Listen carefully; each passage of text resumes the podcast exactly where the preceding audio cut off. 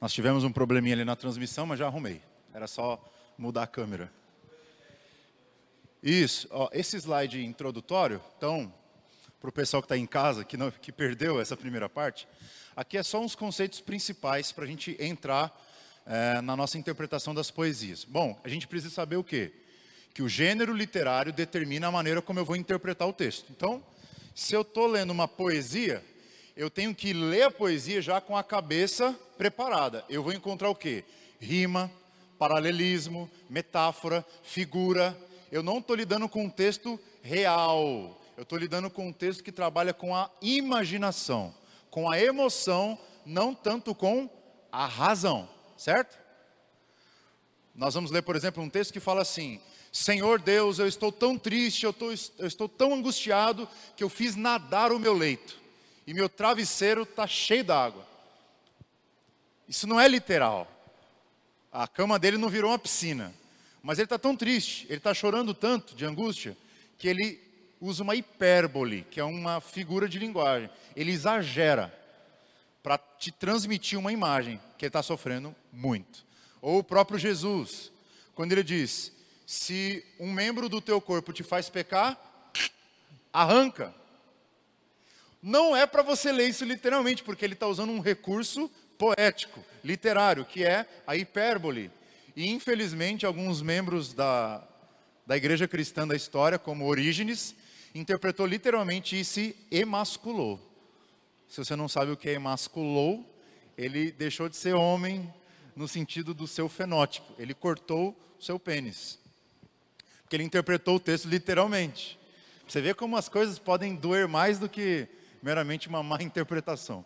Então, se o gênero literário do texto envolve uma forma poética, precisa ser interpretado poeticamente. Então, novamente, não se escreve poesia hoje como se escrevia no tempo da Bíblia. Então, eu preciso entender o jeito que eles escreviam poesia naquela época. Aqui são os livros da Bíblia, que são poéticos e de sabedoria: Jó, Salmos, Provérbios, Eclesiastes, Cântico dos Cânticos e Lamentações de Jeremias. E é, não são apenas esses livros que eu citei agora que contêm poesias. Vocês acham que Gênesis tem poesia? Tem poesia. O próprio capítulo 1 de Gênesis é uma poesia, que é, ele narra poeticamente a criação. Em seis dias, e os seis dias se conectam poeticamente. Deus cria um, dois, três, depois quatro, cinco, seis. O quatro tem a ver com um, o cinco com dois e o seis com três. Por quê? É uma espécie de quiasmo, exatamente. Não é um quiasmo perfeito, mas é uma espécie de estrutura poética paralela. Então, por que, que é um e três, dois e quatro e, e, e três e seis? Porque no primeiro dia Deus cria ah, o dia e a noite. No terceiro, ele cria ou melhor, no quarto, ele cria o sol e a lua e as estrelas. No segundo dia, ele cria céu e o mar. No quinto dia, ele cria aves e peixes. No terceiro dia, ele cria terra. E no sexto, ele cria animais terrestres e selvagens e o ser humano. Então, aí ele completa a, a trinca, vamos dizer assim.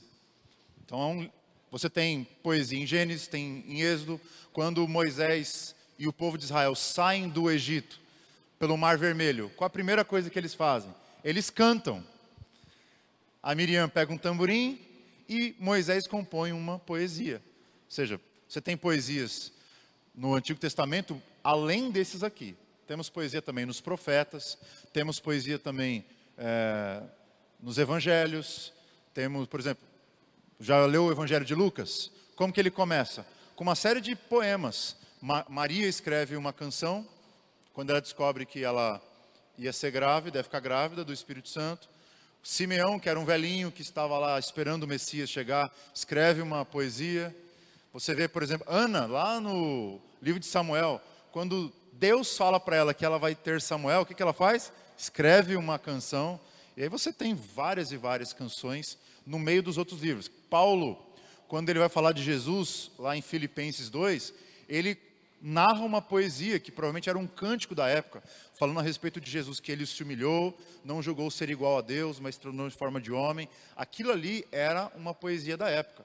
Outra em Timóteo, que ele foi é, é, pregado entre os gentios, crido, crido no mundo, recebido na glória e tudo mais, eram outras poesias que eles cantavam também. Então a poesia está imersa em toda a Bíblia. Vamos lá, para ser bem prático hoje, quais são as características, quais são os princípios para você interpretar é, as poesias da Bíblia?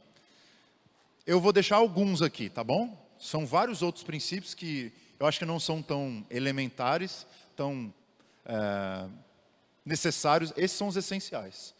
Tem aqui um, dois, três, quatro, cinco princípios.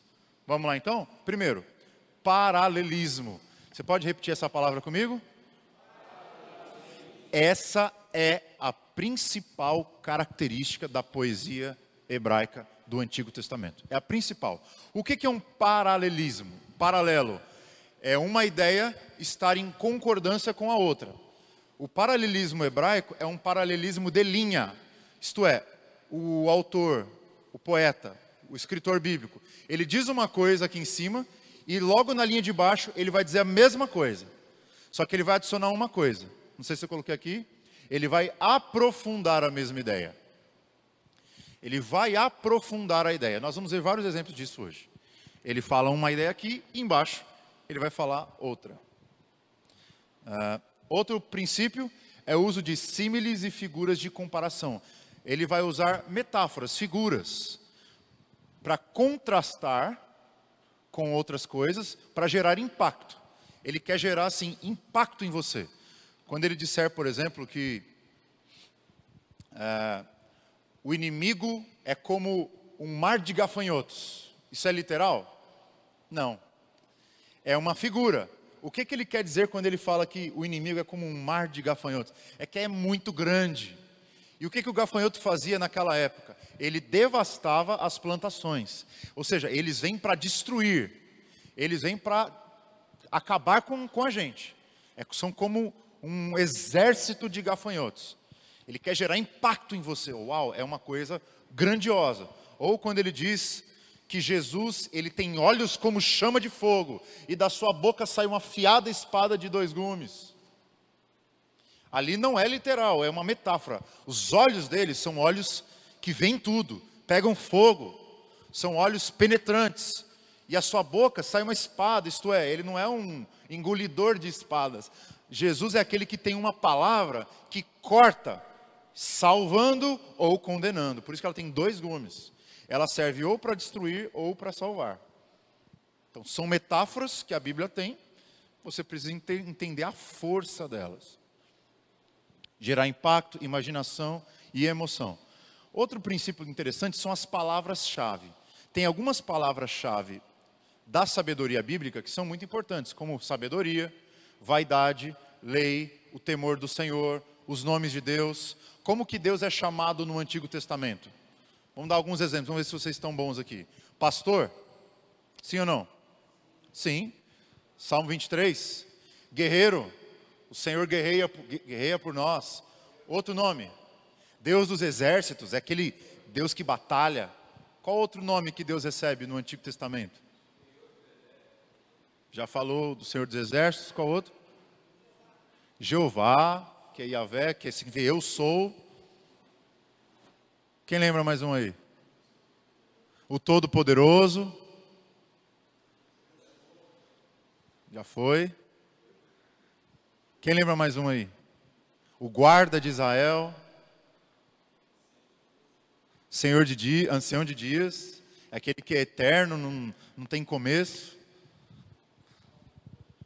Alfa e ômega, não tem começo nem fim. Uma série de metáforas. Deus é pai, certo? outra figura. Deus é mãe. Como assim, pastor? Que heresia. É, Salmo 131. Nunca leu, não? Salmo 131. Como uma criança desmamada no colo da sua mãe, assim é minha alma para com o Senhor. Ele compara Deus com uma mãe que acabou de amamentar o filho com o seu peito. E você é o menininho que acabou de desmamar, está com os olhos virados assim, ó.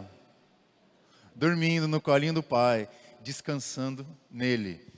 Então, não apenas na Bíblia você vê o símbolo de pai, mas Deus também é visto como mãe. Deus é visto como uh, o marido, não é outro exemplo? Aquele que comprou a sua noiva por preço e quer um relacionamento com ela. Então, Deus tem uma série de figuras e de nomes no Antigo Testamento. Além disso, nós temos alguns recursos retóricos, ou seja, é, algumas, alguns recursos artísticos que eles vão usar para facilitar o seu entendimento. Às vezes acaba dificultando o nosso entendimento, porque a gente não está naquela cultura. Mas quando a gente entende a cultura, facilita bastante. Quais são? Inclusões, você já sabe o que é inclusão. Você que já veio aqui nas duas aulas anteriores, sabe muito bem o que é isso. Ele conta uma coisa, conta outra coisa lá no fim, e no meio ele coloca uma coisa diferente. Um sanduíche. O, Jonathan, o Josimar lembrou porque a barriga é um ótimo professor, né? Então você tem uma fatia do pão em cima, uma fatia do pão embaixo, e você tem um recheio no meio, que é inclusão. Nós vamos ver uma inclusão hoje. Uma não, umas duas. Para vocês perceberem como está em, também faz parte da poesia. São os refrões. O que, que uma música boa tem quando você canta? Um coro, um refrão. A poesia bíblica também tem refrão, tem é, repetições. E os acrósticos. O que, que são os acrósticos? São poesias escritas em ordem alfabética. Quer ver só? O nome do meu amigo aqui é Alan. O que, que seria uma poesia acróstica?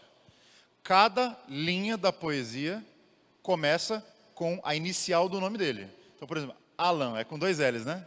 Então, você coloca A, amo muito você, aí tem um L, lá no céu nós vamos nos ver, tem um outro L, lindos são os teus olhos, o outro A, amargo é quem não gosta de você. E o N, nossos caminhos estão cruzados, vamos dizer assim. Isso é uma poesia em acróstico. É uma poesia em ordem alfabética. Qual que é o texto mais conhecido da Bíblia que é escrito em ordem alfabética? Salmo 119.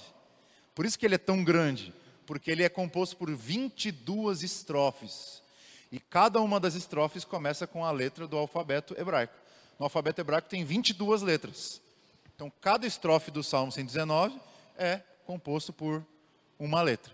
Então, é uma estrofe só com a letra Aleph, outra estrofe só com a letra Bet, outra estrofe só com a letra Gimel, outra estrofe só com a letra Dalet, e aí vai. Certo? E outro princípio geral são os contextos. Quem lembra aqui dos contextos? Levanta a mão aí. A gente viu semana passada. Você nunca tem que entender um texto apenas no contexto imediato dele. Você precisa entender como ele se relaciona com o livro, como ele se relaciona com a Bíblia toda e como ele se relaciona especificamente com Cristo. Beleza? Então vamos lá. Vamos dar alguns exemplos. Os paralelismos. Abre a sua Bíblia lá no Salmo 1.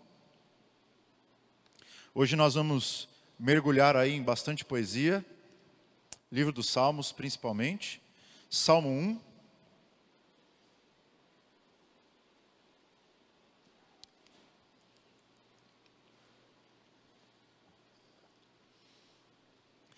Eu coloco aqui, queridos, que existem pelo menos três tipos de paralelismo na Bíblia. Quais são eles?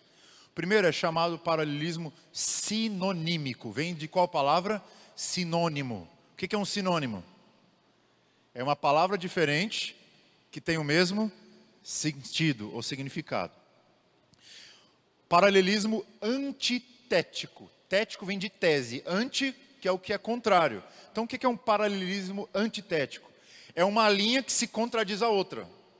Por exemplo, lá em Provérbios, assim, uh, o filho sábio alegra sua mãe, mas o insensato é a tristeza do seu pai. O que, que é isso? Uma linha fala de alegria e outra fala de tristeza. Uma fala de mãe, outra fala de pai. O que, que é isso? É um paralelismo antitético. É um paralelismo antagônico. Ele está contradizendo a linha de baixo. A linha de baixo contradiz a linha de cima. E você tem o paralelismo progressivo. O que é o paralelismo progressivo? Ele fala uma coisa, fala outra embaixo, e fala outra embaixo e conclui o raciocínio. São três ideias, pelo menos, em paralelo. Vamos ver isso aqui, ó. Salmo 1 diz assim: Bem-aventurado o homem que não anda no conselho dos ímpios, não se detém no caminho dos pecadores, nem se assenta na roda dos escarnecedores. O que, que é isso, gente? É um paralelismo progressivo, ou que os judeus costumavam chamar de paralelismo de escada. O que é um paralelismo de escada? que ele tem uma progressão. Ou ele sobe ou ele desce. No caso aqui, bem-aventurado o homem que não anda no conselho, não se detém e não se assenta. Qual que é o progresso aqui? É ascendente ou descendente? Descendente. Ele está diminuindo a velocidade. Ele começa andando, para e depois se assenta. Qual a ideia do texto aí?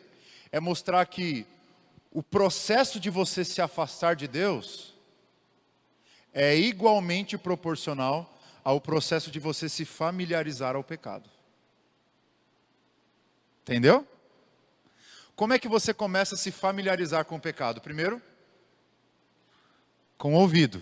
Você começa a dar ouvido para as coisas, para os conceitos, para as ideologias do mundo. Você então vai para um segundo passo. Você começa a pagar para ver. Ah, vamos ver, né? Se é bom mesmo. Essas coisas que eles estão falando que o mundo oferece. Você se detém. Você para.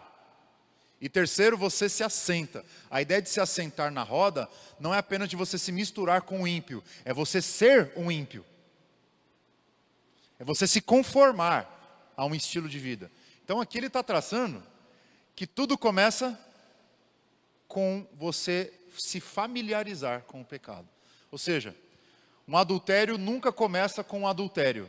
Ele começa na vez que você viu um homem, viu uma mulher, depois você quis pagar para ver e por último caiu. Igual Davi, quando começou o adultério dele com Batseba? Não começou quando ele viu Batseba e teve uma relação com ela. Quando começou? quando ele começou a ficar desocupado no palácio. E ele começou a dar uma olhada nas as meninas tomando banho. Aí no dia seguinte, ah, eu vou pagar para ver. No outro dia, mandou matar o marido da mulher. E aí vai. E ele vai se conformando a um ciclo vicioso de pecado. É isso que o Salmo 1 está querendo dizer para nós. E por que, que esse recurso da poesia nos ajuda a entender isso?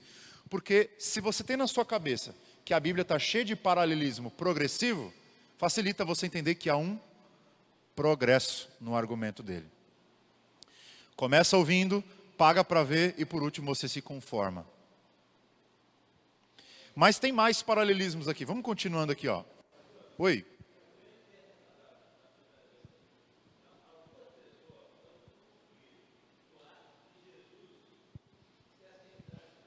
Não, não tem nada a ver. Aqui assentar-se aos escarnecedores não tem a ver com você ter uma refeição com um primo seu que não é crente, ou você sentar com um amigo que não é crente. Aqui tem a ver com você ser um ímpio praticando o pecado. É diferente. Porque Paulo disse lá em 2 Coríntios 5, se você quiser, é, não quisesse viver no mundo, você tem que sair do mundo. Não tem como viver se não for no mundo. A questão é que a gente vive no mundo, mas nós não somos dele. Nossa cabeça é a cabeça de Cristo não a cabeça do pecado. Continuando. Verso 2: Antes o seu prazer está na lei do Senhor, e na sua lei medita de dia e de noite. Ele é como árvore plantada junto à corrente de águas, que no devido tempo dá o seu fruto, e cuja folhagem não murcha, e tudo quanto ele faz será bem sucedido. Qual que é o recurso poético que ele está usando aqui?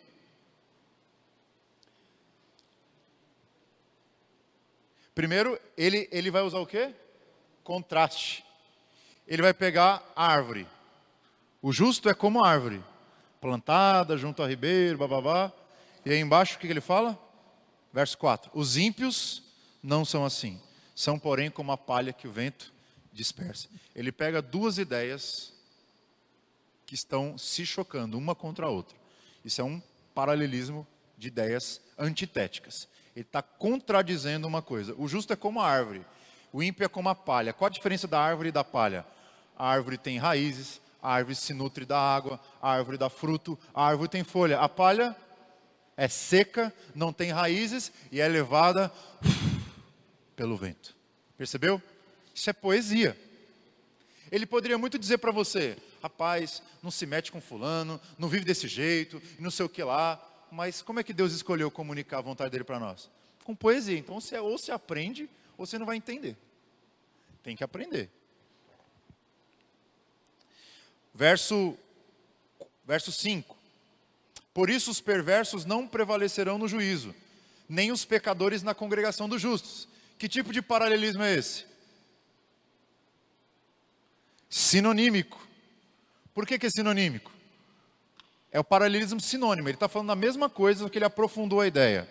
Olha o que ele diz: os ímpios, é, os perversos não prevalecerão no juízo, nem os pecadores na congregação dos justos.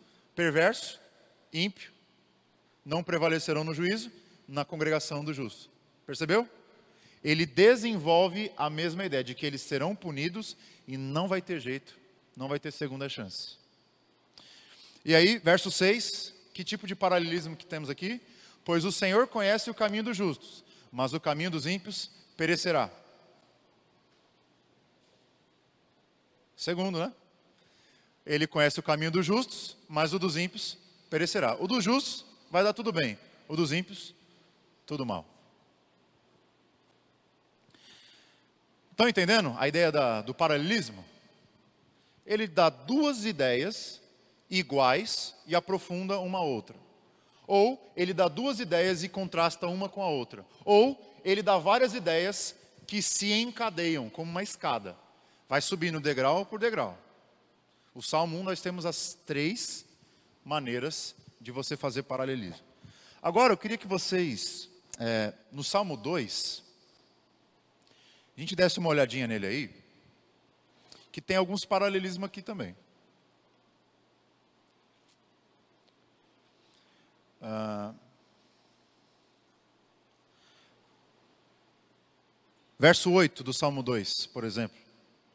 Pede-me e eu te darei as nações por herança, e as extremidades da terra por sua possessão.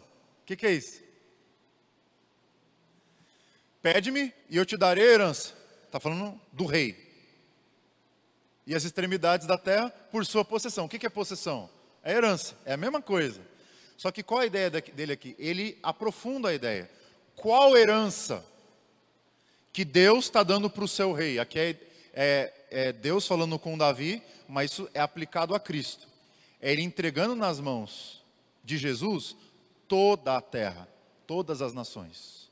A herança deles são todas as extremidades da terra. Então ele fala uma coisa, na linha de baixo ele fala a mesma coisa, só que ele aprofunda a ideia. Isso é o paralelismo sinonímico ou de sinônimo. Um outro aqui, ó. Salmo 2, verso 1. Por que se enfurecem os gentios? Primeira linha. Linha de baixo. E os povos imaginam coisas vãs. Duas linhas, né? Que tipo de paralelismo é esse? Da mesma forma, sinonímico. Os gentios estão enfurecidos. Linha 1. Linha 2, imaginam coisas vãs.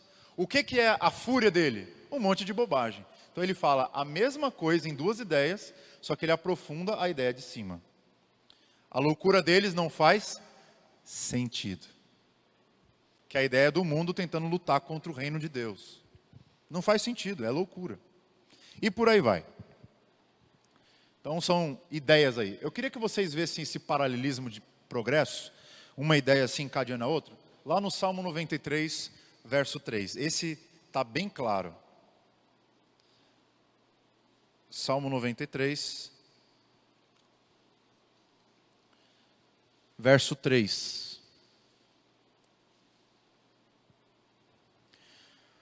Eu quero que vocês leiam aí, rapidinho, vai lá, cinco segundos para você ler esse texto. Verso 3. Cinco. Não, é, é para ler assim para você mesmo. Já leu aí? Ó, quais são as palavras que se repetem aí? Levantam os rios. Quantas vezes aparece? Olha só. Levantam os rios, ó Senhor. Levanta os rios o seu bramido. Levanta os rios o seu fragor. Fragor. Qual a ideia ali? Os rios, ó Senhor, o seu bramido, o seu fragor. Do que, que ele está falando aí? Do controle absoluto que Deus tem sobre a sua criação. Os rios se levantam, os rios se levantam, os rios se levantam. Ó Senhor, bramido, fragor. Ou seja, o mesmo rio que grita, que ruge, com aquelas ondas furiosas, é o rio que dá o seu fragor. porque o Senhor está controlando ele. Então você vê três ideias paralelas aqui, só que elas têm um progresso. É o Senhor controlando cada coisa. Olha um outro agora. 96, 1 e 2. Leia aí silenciosamente. Fala para mim quais são as ideias paralelas. Verso 1 e 2.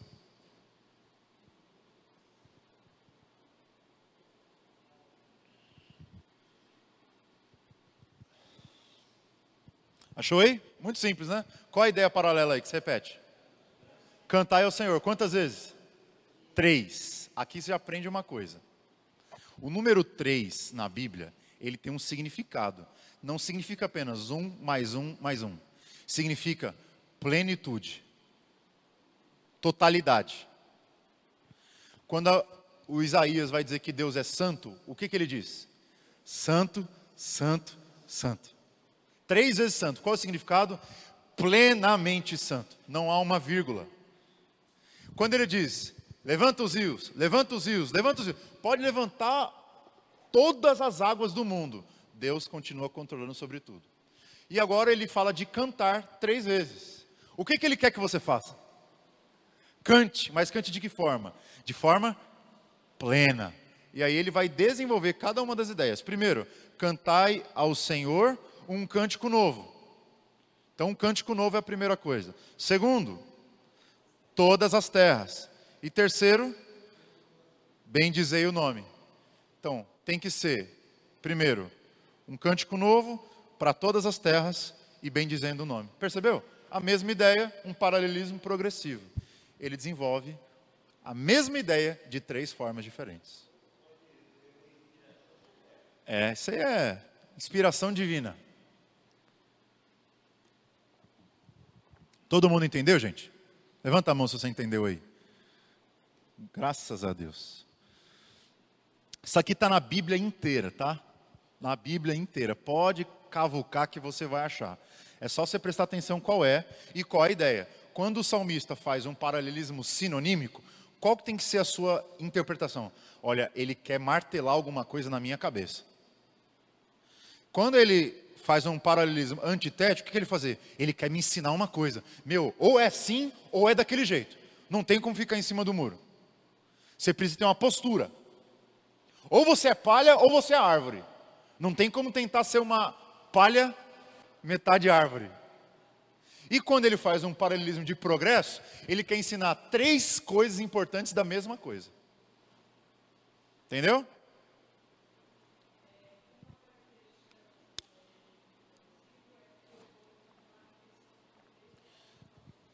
Ou quatro, ou cinco. A ideia é o mesmo conceito. Quer ver um, um simples? Lá em Provérbios, não lembra onde, ele fala assim: Seis coisas o Senhor odeia, a sétima ele abomina. Aí ele faz um, dois, três, quatro, cinco, seis, sete. O que, que é isso? É um paralelismo progressivo de sete ideias. Ele quer ensinar sete coisas diferentes a respeito de uma mesma coisa. O que é que Deus odeia? Deus odeia a língua mentirosa, Deus odeia a falsidade, Deus odeia não sei o quê. E por último, o irmão que coloca os seus amigos em contendas. É a sétima. Por que, que a sétima é a pior? É porque é a que causa mais dano. Então a última, a última ideia é sempre a mais pesada. Porque é quando você chega no final da escada. Então a última é sempre a mais importante, ok? Vamos lá, para frente. Figuras. As figuras da Bíblia, das poesias. Novamente, no Salmo 1 e 2, temos vários tipos de figuras. Eu queria sugerir aqui quatro tipos de figuras que você vai ter nos livros de poesia. A primeira são as figuras positivas. São as figuras que o autor quer inspirar você a viver, inspirar você a praticar e a querer ser. Então, árvore, água, frutos, folhas. E ali no Salmo 2, a ideia de um esconderijo, de você se esconder em Deus, como se fosse numa caverna. Segunda, são as metáforas, são as figuras que têm um valor negativo. Ele quer usar uma figura de terror, de assombro, para mexer com você e você não querer se meter com isso. Por exemplo, quando ele vai falar do inferno, como que ele vai usar? Qual a metáfora que ele vai usar? Fogo. Porque quando você se queima, dói, fica marcas, é terrível. Então, qual a ideia do autor bíblico? É mostrar como aquele negócio é ruim. Mas ele precisa usar a metáfora do fogo para te gerar emoção, impacto. Então, quais são as, as, figuras negativas que nós temos aqui? A roda. Uma roda onde todo mundo está falando mal dos outros. Uma roda onde todo mundo está falando da vida dos outros. É uma metáfora. Segunda, palha. Uma coisa seca, sem vida, que não gera vida, que não dá frutos. Perecimento, a ideia de você ser destruído. Ali, o perecimento, queridos, era a ideia de você ser jogado num lixo e o, tinha aqueles lixões, como tem aqui em São Paulo. Tudo que era lixo, tudo que era porcaria se jogava naqueles é, aqueles monturos de lixo. E aquele lixo então era queimado. Ele ficava queimando o dia inteiro, perecendo. Isso é perecer. Outra metáfora, o tribunal. Não perecerão no dia do juízo. Haverá um juiz, haverá os réus. É uma metáfora de tribunal. Quem gosta de ir para tribunal aqui? A não ser o advogado para ganhar dinheiro, né? Ninguém, acho que pouquíssimas pessoas gostam de ver um juiz na frente, principalmente se tiver um martelo grande. Ele usa a metáfora do tribunal para dizer que os ímpios no dia do juízo não prevalecerão diante do justo juiz. Outra figura. Algemas. Salmo 2. O mundo quer romper as algemas de Deus. Para eles, viver com Deus é uma escravidão. A metáfora que oprime, metáfora é, negativa. O cetro, a ideia de reino a ideia de governo. E lá no Salmo 2 diz que Jesus vai reger as nações com um cetro de ferro, ou seja, vai dar cetrada na cabeça, vai ser um negócio pesado, vai ser juízo, vai ser punição, vai ser condenação. Outra metáfora negativa, vasos quebrados. A Bíblia nesse texto também fala, né? No Salmo 2, que a gente leu alguns trechos. E tem as figuras sensoriais. No Salmo 2, o Senhor ri deles, o Senhor ri dos ímpios, o Senhor ri daqueles que estão planejando é, destruir o mundo com as suas ideologias. Ele zomba deles. E o Salmo 2, volta lá no Salmo 2. Eu queria que você visse a última cena do Salmo 2. E quem já viu um filme chamado Troia, vai entender do que eu estou falando. Salmo 2, verso 12. Diz assim: Beijai o filho para que não se irrite, e não pereçais no caminho, porque dentro em pouco se lhe inflamará a ira. Bem-aventurados todos os que nele se refugiam.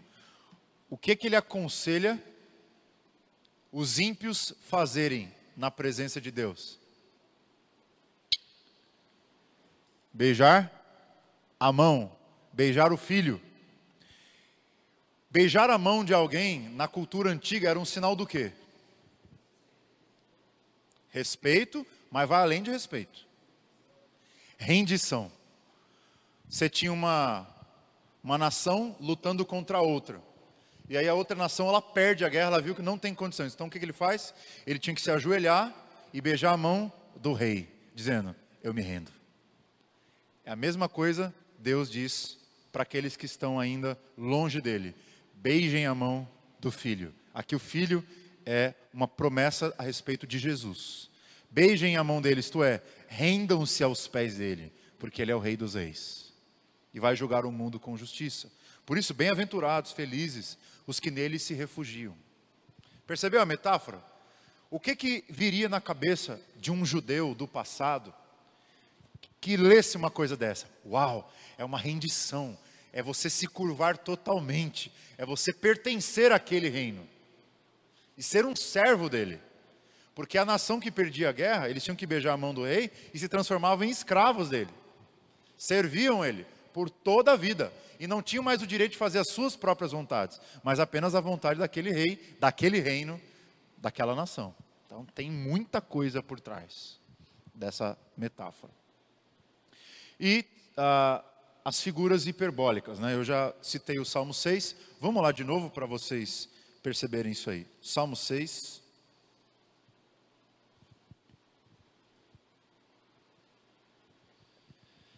Verso 6. Olha a angústia de Davi aqui. Estou cansado de tanto gemer. Todas as noites faço nadar o meu leito. De minhas lágrimas o alago. Aqui no, na cidade de São Paulo a gente está acostumado com enchente, né? Alagar Tietê, alagar rio. Davi falou que quando ele está em angústia ele alaga o quarto. Ele, ele alaga a cama. A cama dele fica tomada de lágrimas. Óbvio que ele não toma a cama dele de lágrimas. É impossível o cara ter tanta lágrima assim para fazer nadar no seu leito. Como se a cama fosse uma piscina. Mas aqui é uma hipérbole, é um exagero. Um exagero. Eu estou tão triste que se eu, eu acho que se eu pudesse chorar, eu inundaria minha cama inteira. Essa é a ideia, é uma hipérbole, é uma hiper emoção, é uma emoção exagerada. Palavra-chave, aqui eu queria me deter um pouquinho com vocês, que a gente vai ver alguns livros da Bíblia. Por que, que você estudar algumas palavras-chave são muito importantes? E aqui eu vou dar as principais para vocês. Se você entender essas palavras-chave, vai ajudar muito vocês a entender os diversos tipos de livros poéticos da Escritura. Primeiro, vaidade. Qual o livro da Bíblia que nós vemos essa palavra se repetindo? Eclesiastes. A palavra hebraica lá para vaidade é a palavra hevel. A palavra hevel significa vapor, sopro, é, fumaça. E ela se repete no livro de Eclesiastes mais de 20 vezes. Eu queria que vocês abrissem lá em Eclesiastes 1, 2, que é a primeira vez que aparece a palavra. Um, dois. Depois de Provérbios, diz assim: Vaidade de vaidades, diz o pregador, vaidade de vaidades, tudo é vaidade. Pergunta: quantas, quantas vezes ele usou a palavra vaidade em um versículo? Cinco. Percebeu a poesia aqui? O que, que ele quer que você entenda? Você acabou de entrar no livro. Rapaz, vaidade é uma palavra importante nesse livro. E agora vai para 12, 8. 12, 8.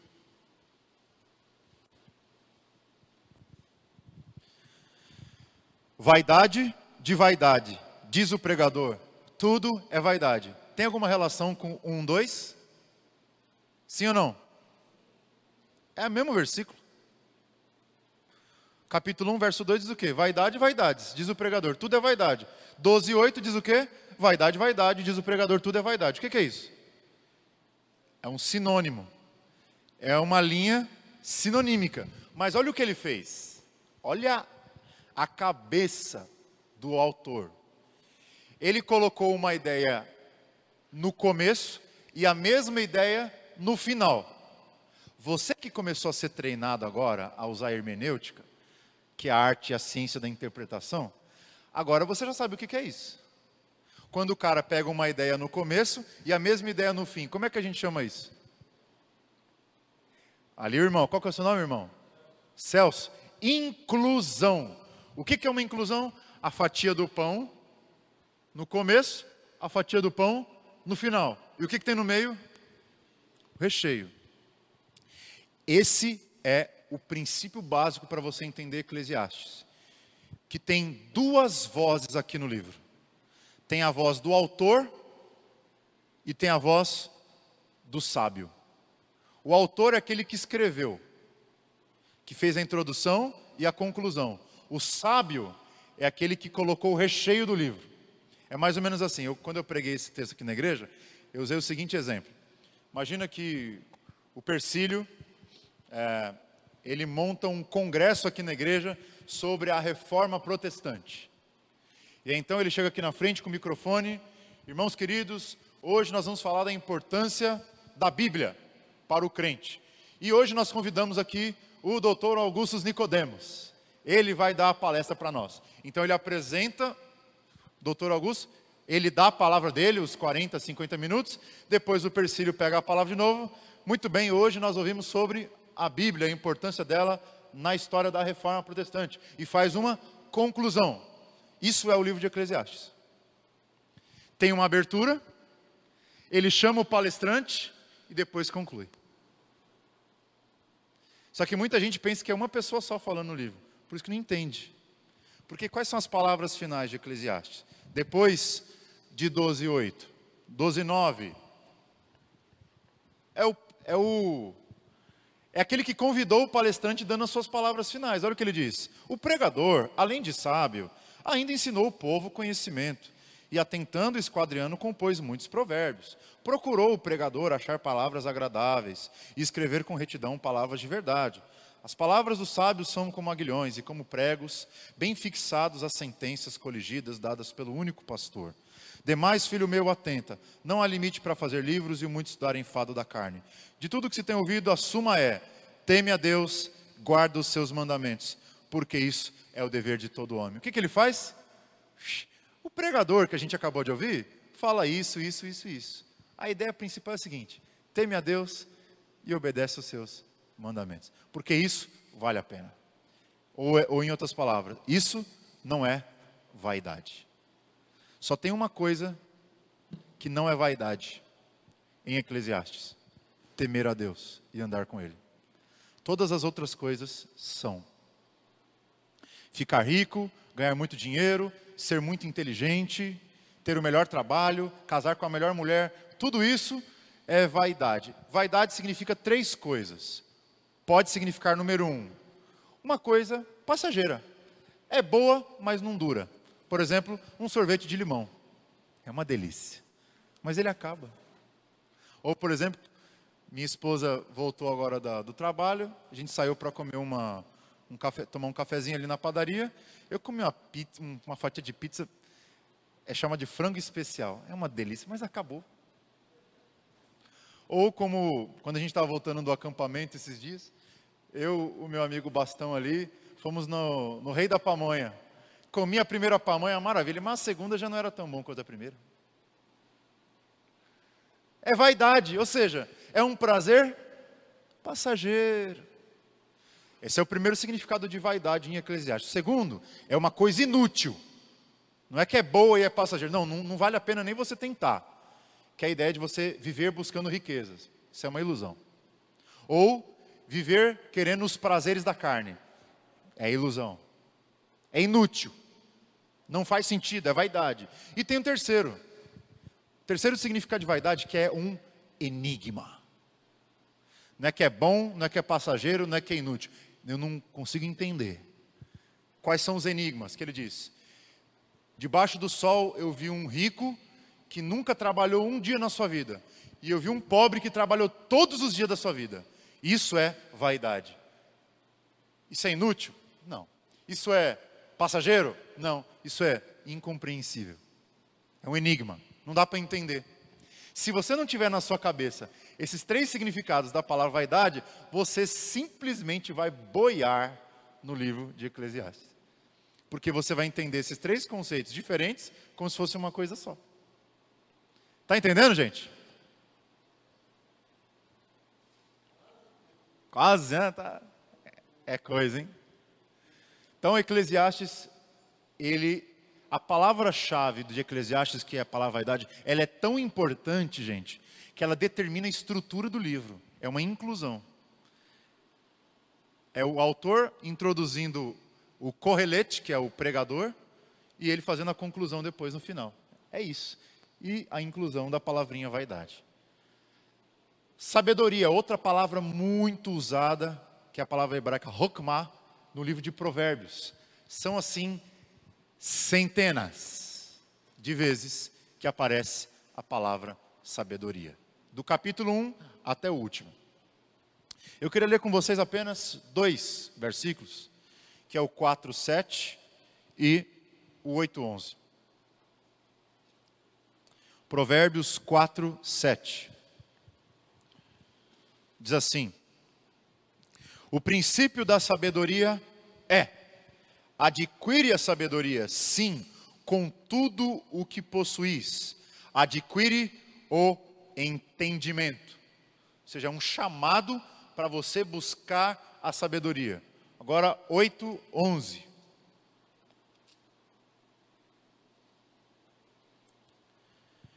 Porque melhor é a sabedoria do que joias, e de tudo que se deseja, nada se pode comparar com ela. Ele disse a mesma coisa do capítulo 4, verso 7. E aqui no 8, 11, você perceberam o paralelismo? Que paralelismo que é esse aqui? Sinônimo, né? Olha o verso 11 porque melhor é a sabedoria do que joias. Linha 1. Aí linha de baixo. E de tudo que se deseja, nada se pode comparar com ela. O que, que é isso? É a mesma ideia. Só que aí ele faz uma. Ele dá uma aprofundada na ideia de cima. Porque ele fala: olha, sabedoria é melhor do que joias. Ah, então quer dizer que tem outras coisas além de joias que podem ser melhores que a sabedoria. Não, cabeção. E nada pode se comparar com ela. Ele fala a mesma coisa ali de cima, só que agora ele dá uma aprofundada. Não tem nada igual no mundo do que ser sábio. É melhor do que ser rico, é melhor do que ser bonito, é melhor do que ter boas roupas, é melhor do que ter um bom salário, é melhor do que você ser a pessoa alta, baixa, não interessa.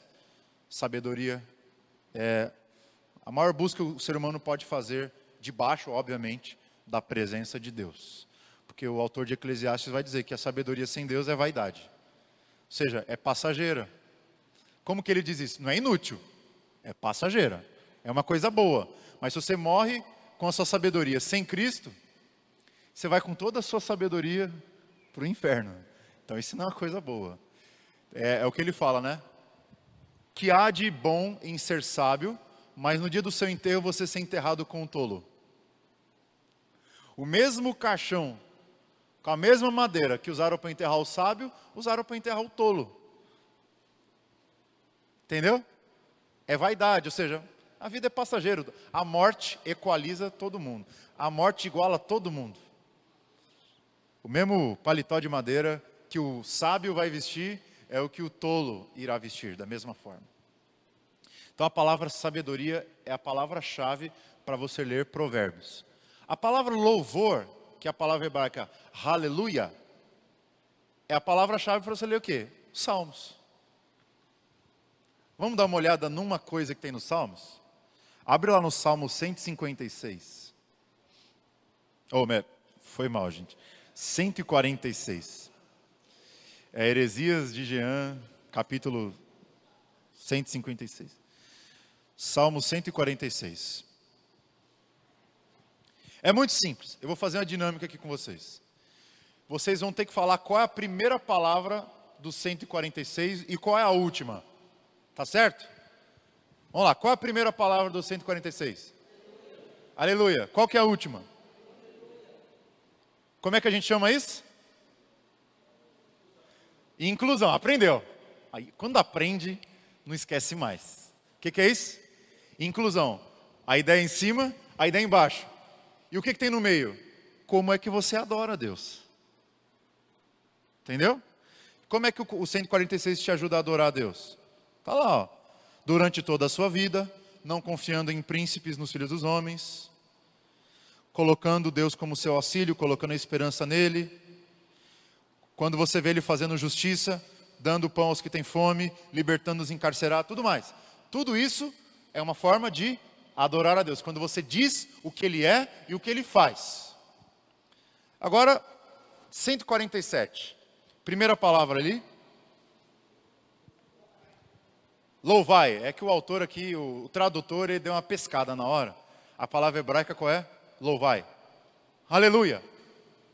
A palavra louvai é aleluia. Qual é a última do 147? Aleluia. O que, que é isso? Inclusão. Então ele vai ensinar mais uma vez o que, que significa adorar a Deus. Aí ele vai dizer: porque ele é bom e amável, fica ali bem o cântico de louvor, porque ele edificou Jerusalém, porque ele conta o número das estrelas, chama cada uma pelo seu nome, e ele vai contando por que, que ele adora a Deus. Percebeu a inclusão? É a estratégia para você ler o salmo. 148, qual a primeira palavra? Alto, gente, qual é? E qual é a última? Então você percebeu, né? Ele não, não é um, um sorteio aqui. Os salmos foram organizados em forma de sorteio, aleatoriamente?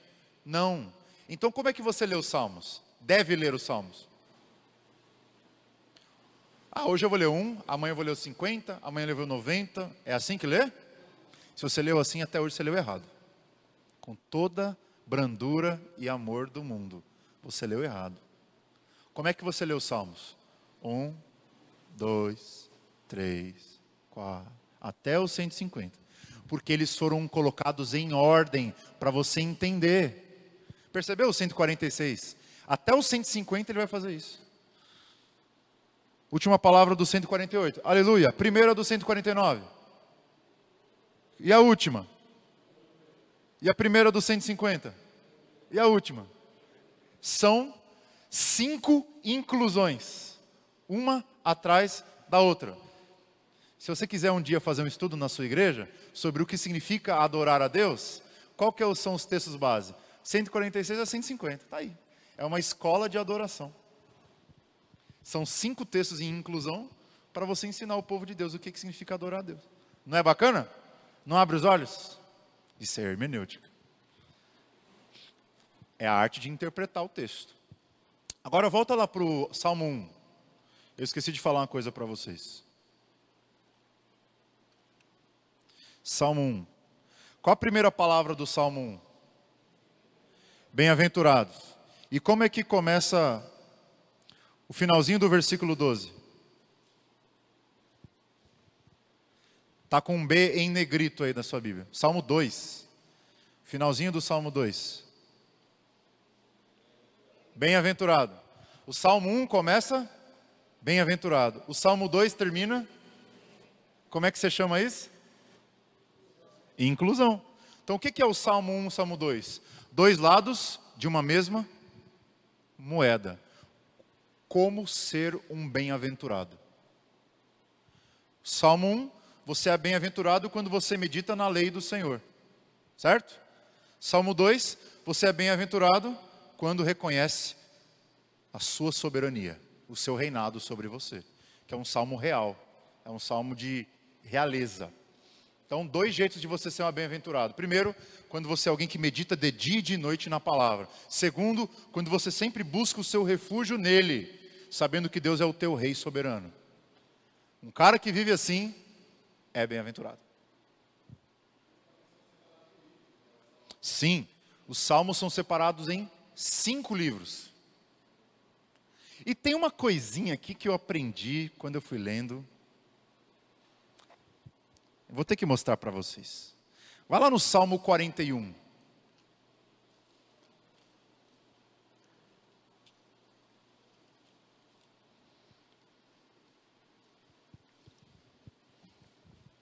Verso 13. Salmo 41, verso 13. O que que diz lá?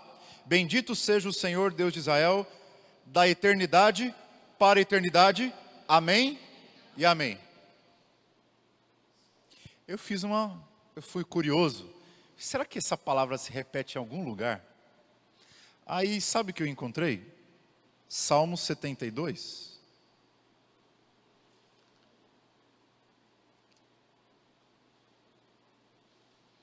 Verso 19. Salmo 72, 19. Que diz lá? Bendito para sempre o seu glorioso nome, e da sua glória se encha toda a terra. Amém e amém. E o verso 18, né? Bendito seja o Senhor Deus, Deus de Israel. Amém e amém. O que, que é isso? É o mesmo versículo que ele termina o 41. Será que eles repetem mais algum lugar? Aí você vai lá para o 89.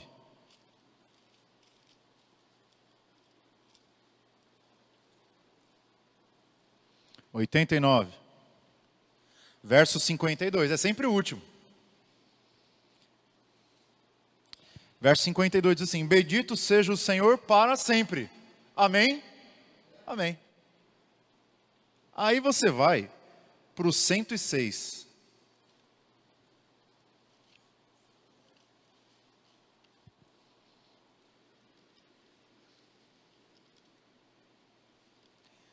Verso 48, que é o último. E o que, que você encontra lá? Bendito seja o Senhor, Deus de Israel, de eternidade a eternidade. E todo o povo diga, agora você já sabe. Amém e amém. Quantas vezes? Quatro. Certo? O que, que significa isso? É o que prova o que o meu irmão acabou de dizer: que os salmos foram compilados em cinco volumes. Já comprou um livro que tem volume 1, volume 2, volume 3? Então, o salmo é um livro que está em cinco volumes. E sempre que ele vai terminar um volume, qual a oração que ele faz? Bendito seja o Senhor para sempre. Amém e amém. Terminei o volume 1, aí começa o volume 2. Quando ele termina o volume 2, mesma coisa. E agora ele está em qual volume? Vai entrar para onde? A partir do 107. Volume 5. O que, que você espera que ele faça no último salmo do quinto volume? que ele repita, não é? Que ele repita: Bendito seja o Senhor para sempre, amém, amém. Mas ao invés disso, o que ele faz? Ao invés de dar mais uma conclusão, ele faz cinco conclusões. 146, 147, 148, 149, 150. Que aí é o grande finale dos salmos, que é o coro de aleluias. Então, olha como foi milimetricamente arranjado isso aí que você tem na sua mão. E ainda vem uns caras falando, né, a Bíblia está cheia de alteração, isso aqui, isso aqui, meu amigo. Está milimetricamente organizado. Cada palavra foi escolhida a dedo para estar tá aqui. E essa é a estrutura do Salmo. Percebeu como é importante? Agora você sabe que o livro dos Salmos está tá composto em cinco partes. Aí você, você me pergunta, por que está escrito em cinco partes? Para lembrar do quê? da lei. A lei de Moisés tem quantos livros? Cinco. Gênesis, Êxodo, Levítico, Números, Deuteronômio. Ou seja, o que, que são os salmos? É o inário do povo de Deus, que não é nada mais do que a doutrina da lei de Moisés. Olha só como vai ficar bonito. Aí você vai construindo a sua teologia, a sua interpretação. Aí é, irmãos, quando você começa, você não para mais. Eu estou nesse negócio já tem oito anos, e cada dia que eu leio, eu encontro uma coisa nova. É incrível. É incrível. Então já falamos dos Salmos, vamos falar agora do livro de Cântico dos Cânticos. Ai, pastor, eu sou solteiro, não posso ler esse livro. Meu irmão, foi inspirado por Deus? Está na Bíblia, é para você ler. Tem muita coisa boa que solteiro pode aprender nesse livro. Aliás, eu acredito que também foi escrito para os solteiros. Por que, que eu sei disso? Porque tem um refrão que se repete no Cântico dos Cânticos. E esse refrão é para os solteiros, não para os casados. É mesmo? O irmão ali levantou a mão?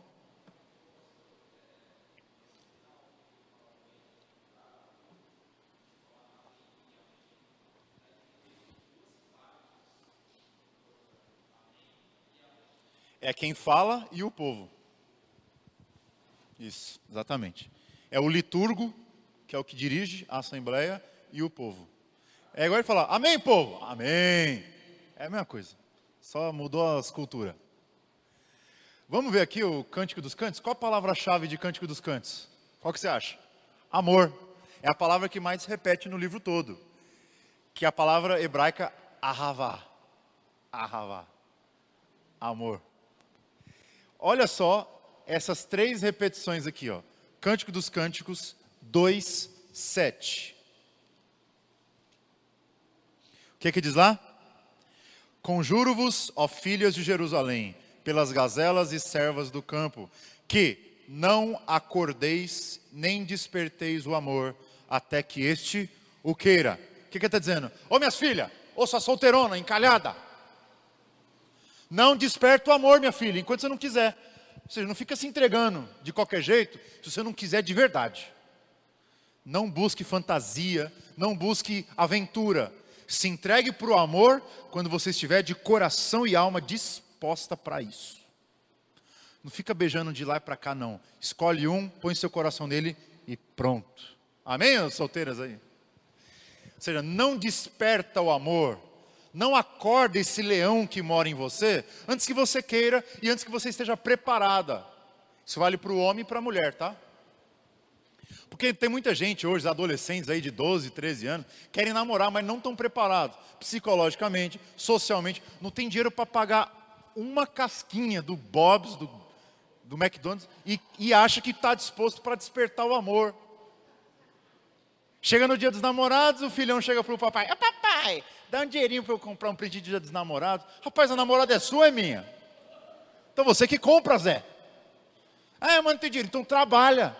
É, mas eu sou, tenho 12 anos, então não namora. É, mas eu tenho vontade, então segura. Percebeu o paralelismo de escada aí? Vou descendo. Aprendi com os salmos. Percebeu? Não desperta o amor, Zé, enquanto você não estiver pronto. Será que ele repete essa ideia em algum lugar? 3, 5. Que, que diz lá? Conjuro-vos, ó filhos de Jerusalém, pelas gazelas e servas do campo, que não acordeis, nem desperteis o amor até que este o queira. O que, que é isso? É a repetição do 2, 7. E aí você tem o 8, 4, que é o final do livro. 8, 4. E o que que diz? Você já sabe, né? Conjuro-vos, ó filha de Jerusalém, que não acordeis nem desperteis o amor, até que este o queira. O que, que ele está querendo dizer? Que tem três estruturas centrais no Cântico dos Cânticos. O que, que é isso? Inclusão. Ele diz uma coisa aqui, termina aqui. Está no meio, ele vai colocando na gaveta as ideias. Ou seja, como é que você tem que ler então esse texto? Como uma música que tem refrão. E aí você dá uma estudada, você descobre quando que eles usavam esse texto em Israel. Onde que eles usavam? Nos casamentos. Quanto tempo duravam os casamentos do povo de Deus? Sete dias, uma semana. E o que, que os noivos ficavam fazendo uma semana inteira? Eles ficavam cantando um pouco, oh, minha donzela, não sei o que, esse que lá. E a menina ficava cantando, oh. e qual era o livro que eles cantavam? Cântico dos Cânticos. Ficava lá sete dias, só poetizando. Aí tinha um monte de solteirona lá. Aí na hora que as noivas estavam falando para o noivo, chegava nessa parte, ó oh, filhas, não desperte o amor enquanto ele não quiser. Aí cantava mais um pouco, meu noivo é meu, ele é, eu sou dele, ah, os olhos dele são como duas pombas, e aquelas coisas horríveis, assim, que na nossa cultura, né? Imagina você chegar, o, o pipoca, para uma pessoa que você gosta, fala assim: Você é tão bonita que você parece as carruagens do Faraó. Meu Deus, não fala comigo, cara. Esquece da minha vida. Ou fala: O seu cabelo são como dois coqueiros. Meu Deus, eu fiz chapinha hoje, ficou feio desse jeito. Naquela época era uma beleza você fazer esses elogios. As suas pernas são como de duas gazelas. Meu Deus, você não me depilei hoje? O que, que foi que eu fiz de errado? Não, não cante essa poesia para uma pessoa que você goste. Você quer uma dica? Tem uma Bíblia, uma paráfrase de Eugene Peterson, que é a mensagem. Sabe o que ele fez? Ele pegou toda essa esse livro de Cânticos dos Cânticos e atualizou para os nossos dias. Esse você pode chavecar à vontade. Teu marido, tua esposa, seu namorado, porque aí ele atualiza a linguagem. Senão você cantar um negócio dele literalmente vai dar briga e pode dar até divórcio. Então, cuidado. Vamos continuando aqui, vai, gente. Entendeu aqui a palavra-chave qual é? Amor. Salmos, louvor. Provérbios, sabedoria. Eclesiastes, vaidade. E por último, Lamentações de Jeremias. Qual a palavra-chave? Tristeza choro, que é a palavra bacar. Bacar. O cara está triste. Ela aparece em várias partes do livro. Eu coloquei três partes aqui.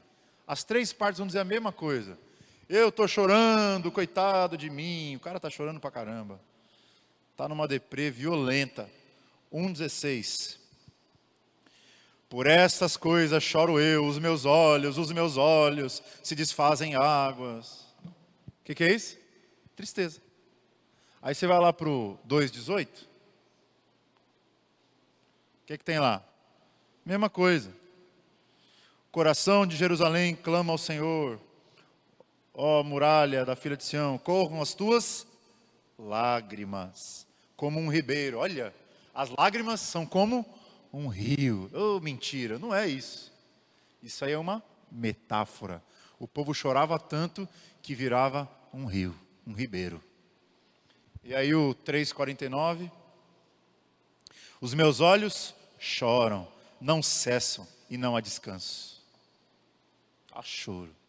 Esse texto foi escrito quando os babilônios, sob a liderança de Nabucodonosor, invadiram a cidade de Jerusalém, destruíram o templo, destruíram as casas, destruíram os comércios, destruíram tudo, levaram a elite intelectual, Daniel, Ananias, Misael, Azarias, levaram o rei, levaram as autoridades, levaram os ricos, levaram os inteligentes, deixaram só as mulheres viúvas e as crianças pequenas.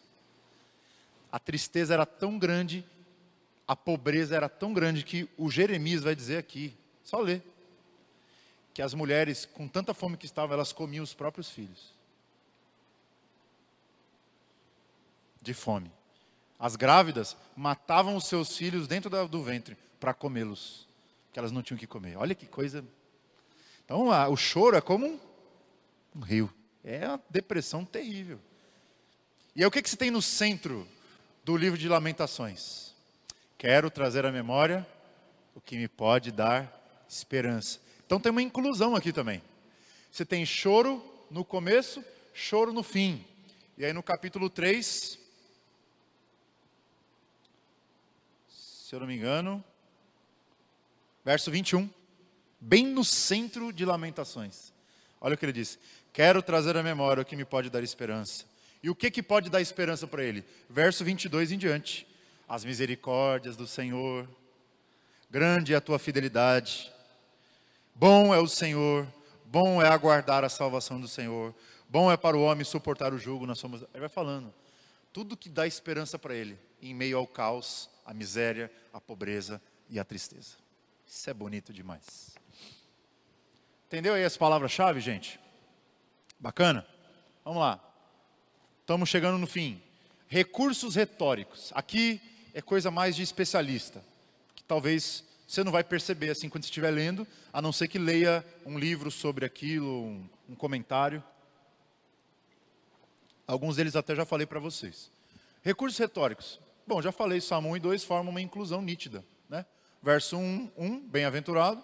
Verso 2, 12, bem-aventurado. Ou seja, o Salmo fala das duas faces da mesma moeda. Salmo 42, 43 possuem refrões. O que é o Salmo 42? É, por que te perturbas, ó minha alma? Por que, que te perturbas dentro de mim? Espera em Deus, que ainda louvarei. A Ele, Deus meu e Rei meu. Aí ele vai repetir mais três vezes essa frase. No 42 e no 43. O que, que é isso? É um refrão. Ou seja, qual é o tema desses dois salmos, o 42 e o 43? De que apesar da angústia da alma, você precisa conversar com a sua alma e dizer para ela: espere em Deus, é. Ô, minha alma, acorda, velho. Ei, aqui não vai para a igreja, não, vamos embora. Ali é a Bíblia. Está falando para você. Minha alma, já teve uma DR com a sua alma? Às vezes a gente acorda, gente, com uma tristeza, com uma angústia. Você tem que falar com você mesmo. Porque te perturba dentro de mim, minha alma. Espere em Deus, fera. Acorda, Zé. Acorda, minha alma. Eu ainda louvarei. As coisas vão melhorar. Põe fé. Entendeu? É um salmo terapêutico.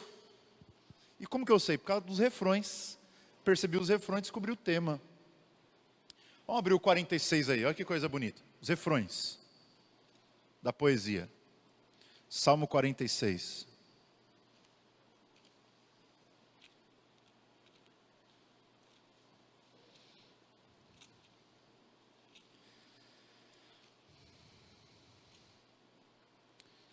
É um salmo bem conhecido também de muitos de nós.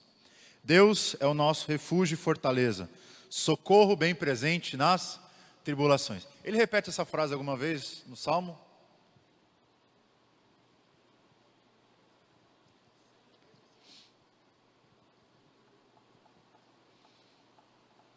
ele não repete essa frase, mas ele repete um conceito que está no versículo 1. Qual é? Alguém pegou aí? Refúgio. Deus é o nosso refúgio. Versículo 7. O Senhor dos exércitos está conosco. O Deus de Jacó é o nosso refúgio. Verso 11. O Senhor dos exércitos está conosco. O Deus de Jacó é o nosso refúgio. Qual que é o tema do salmo então? Deus, nosso refúgio. Como é que eu posso me refugiar em Deus? É, é só você entender o que está antes desse refrão e o que vem depois. Por exemplo, o que é se refugiar em Deus? Do versículo 1 até o 6. Não temer, não ter medo do inimigo, verso 2. Verso 5. Entender que Deus está no meio da guerra, no meio do problema. Verso 7, aí você vê a segunda parte. Como é que eu posso me refugiar em Deus? Eu preciso contemplar as obras do Senhor, lembrar do que Ele faz, sempre. Ter uma memória ativa. E de que Ele sempre vence no final. Olha como ele termina o salmo, verso 10. Aquietai-vos e sabei que eu sou Deus. Sou exaltado entre as nações. Sou exaltado na terra. Eu só peguei os refrões, vi o que vem antes e vi o que vem depois. Fiz o sermão. Beleza? Tá aí. Como a poesia ajuda. São os recursos retóricos, os refrões. Salmo 119 já falei, né? É, abre lá no 119, eu quero ver as Bíblias de vocês aí, se elas trazem as letrinhas. 119. Ele traz as letrinhas aí ou não? É que não é toda a Bíblia que tem. A sua traz? O que que está escrito aí? Antes, antes de cada estrofe tem uma letrinha, não tem? Aleph, Bet, Gimel, Dalet, Re, Het, e aí vai. Qual a ideia aí? Cada estrofe, por exemplo, do 1 até o 8 é uma, não é? Aí do 9 até o 16, é isso? É outra. São as estrofes. Tá perdido aí, velho? Responde. São 22 estrofes. Pode contar. 22 estrofes. É que essas Bíblias aqui não, não ajudaram nós. Como que elas ajudam? Elas separam com a primeira inicial em negrito. Pode perceber aí. 119.1. Não tem um bem-aventurados em negrito ali? A primeira letrinha? Aí você vai para o 9. O D não está em negrito? Aí você vai para o 17, o S não está em negrito? Isso. E não tem um S em negrito aí? Aí você vai para o 25, o A não está em negrito? Então, são as estrofes. Pode contar, dá 22. Porque cada estrofe é uma letra do alfabeto hebraico. É o que, que ele faz? Ele faz a estrofe inteira começando com a inicial do alfabeto. É como se ele fizesse 22 estrofes. A primeira estrofe, todas as poesias são com a letra A. A segunda, todas com a letra B. A terceira, todas com a letra C. E assim até o final. De Aleph a Tav. Tav é, é a última letrinha. Então, foi escrito como um acróstico, 22 estrofes em ordem alfabética. Por que, que isso me ajuda? Tá, eu entendi a forma. Porque, como que isso me ajuda na vida real? É muito simples. Em cada uma das estrofes, aí eu, eu, eu estudei, cada uma das estrofes, ele diz sete vezes a mesma coisa. São sete referências à palavra de Deus. Ele vai usar testemunhos, juízos, uh, preceitos, ele vai repetir os sinônimos. São sempre sete. Ele vai falar sete coisas diferentes a respeito da palavra de Deus em cada uma das estrofes. Então, qual que é o tema do Salmo 119? É a palavra de Deus. É Davi exaltando a palavra de Deus, em cada uma das estrofes, com uma letra do alfabeto diferente, com palavras diferentes. Pegou aí? Uma frase bem bacana aí do nosso livro. Deus está interessado em nossas emoções e beleza, bem como na nossa mente e intelecto. Por que, que Ele nos deu tanta poesia assim? Pra você rachar a cabeça, meu amigo. Entender que Deus ele gosta de coisa bonita. Deus gosta de beleza, Ele gosta de arte. Por isso que Ele fez a Bíblia cheia de poema. Pra você gostar também, se emocionar. Deus é um Deus que quer emocionar você, quer impactar o seu coração. Então Ele usa poemas, Ele usa metáforas e figuras. Vamos lá, vamos correr que o tempo está tá indo embora. Poesia e os seus contextos. Lembra daquele princípio que a gente trabalhou desde o primeiro dia da nossa aula aqui? Você precisa interpretar o texto nos seus contextos. Vamos pegar o Salmo 1, que foi o que a gente usou bastante hoje. E vamos fazer esse teste. Vamos aplicar o Salmo 1, tentar entendê-lo dentro do seu contexto imediato, ou seja, é só olhar o que vem antes e o que vem depois. Bom, o que vem depois você já sabe, não sabe? O que, que é? É o Salmo 2. E o Salmo 2 fala sobre Deus como um rei. E está em inclusão com um, porque tem bem-aventurado no começo do 1 e no final do 2. Então o que vem depois é a ideia de rei. E o que, que vem antes do Salmo 1?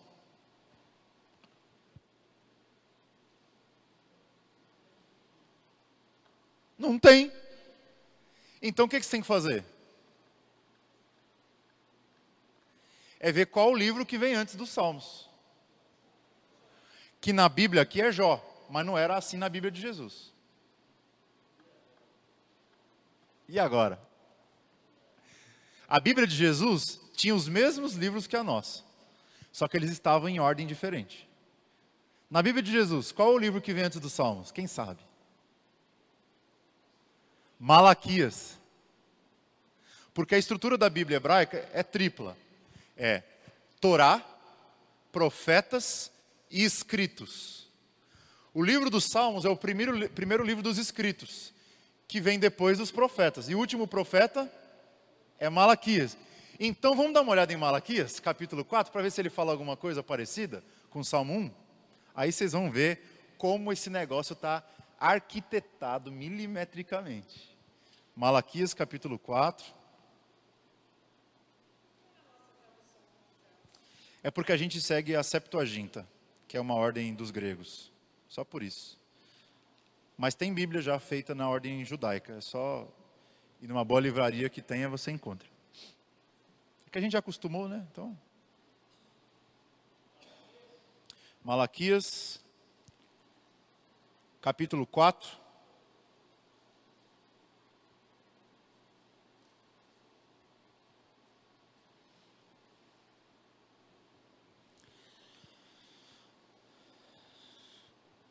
Vamos ver o finalzinho do texto. Verso 4. Lembrai-vos da lei de Moisés, meu servo, a qual lhe prescrevi em Horebe para todo Israel, a saber, meus estatutos e juízos. Eis que vos enviarei o profeta Elias, antes que venha o grande e terrível dia do Senhor. Ele converterá o coração dos pais aos filhos e o coração dos filhos a seus pais, para que não venha fira a terra com maldição. Quais são as duas palavras-chave desse texto aqui? A lei de Moisés, para que não venha maldição sobre a terra. Aí você vai lá para o Salmo 1. Quero fazer vocês pensarem, tá, gente? As duas palavras-chave são lei e maldição. Você lê o Salmo 1, verso 2 que ele diz aí? O seu prazer está na lei do Senhor. E como é que termina? Pois o Senhor conhece o caminho dos justos, mas o caminho dos ímpios perecerá a maldição. Que vem antes, que vem depois. Quando eu percebi isso, caiu a ficha. Olha, o autor dos salmos, que foram vários, né, mas o editor possivelmente foi Esdras. O Esdras, ele sabia que o último era o Malaquias, então fez uma introdução misturando lei, bênção e maldição num salmo só, para conectar o livro dos Salmos com o livro de Malaquias. O que que isso me ajuda? Me ajuda a ver unidade na Bíblia. Todos os assuntos, todos os livros estão conectados. Os assuntos estão conectados. O que vem depois já falei, né, que é a ideia do, do reinado. Então, a ideia da lei do Senhor é a palavra-chave do Salmo 1. Quem que é o bem-aventurado? É aquele que estuda a palavra de Deus e ouve Deus falando nela. E ela, ele tem o seu prazer na lei, não é uma coisa mecânica, não é só apenas ler, ler teologia, é ter prazer no negócio, é ter alegria no negócio, é ter o maior prazer da sua vida na palavra de Deus. Isso faz um homem ou uma mulher ser feliz. E outra coisa, ter Deus como seu rei em quem você pode se refugiar. Agora, como que o livro, o Salmo 1, se encaixa no livro dos Salmos? Ele é a introdução. Não é? E os principais temas de todos os salmos já estão no Salmo 1. Que é a ideia da palavra de Deus e o Salmo 2, a ideia do reinado de Deus. Quais são os dois assuntos mais citados nos 150 salmos da Bíblia? A ideia da lei de Deus e a ideia do reino de Deus. Tudo na introdução. Isso levou um dos meus professores do seminário, o professor Carl Bosman, a concluir que o Salmo 1 e o Salmo 2 são a porta de entrada para os salmos. Você abre a porta, ele já te, ele já te dá um aperitivo do que você vai ver em todos os outros 148. Não é legal? Essa é a função dele. É apresentar, dar as boas-vindas para vocês ao conteúdo dos Salmos. Como isso, como o Salmo 1 tem relação na Bíblia toda. Você vai ver a palavra lei do Senhor aparecendo alguma vez? Toda a Bíblia. Vai ver a ideia do reino de Deus aparecendo alguma vez?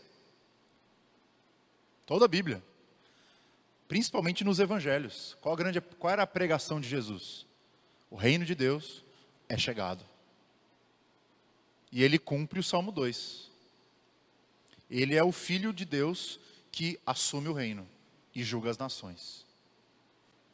E como que ele julga? Pela sua palavra. Ele não usa armas, ele usa a sua palavra. Então Jesus, ele combina no ministério dele o Salmo 1 e o Salmo 2 porque ele é o bem-aventurado que dá a palavra e é o bem-aventurado que reina sobre o seu povo.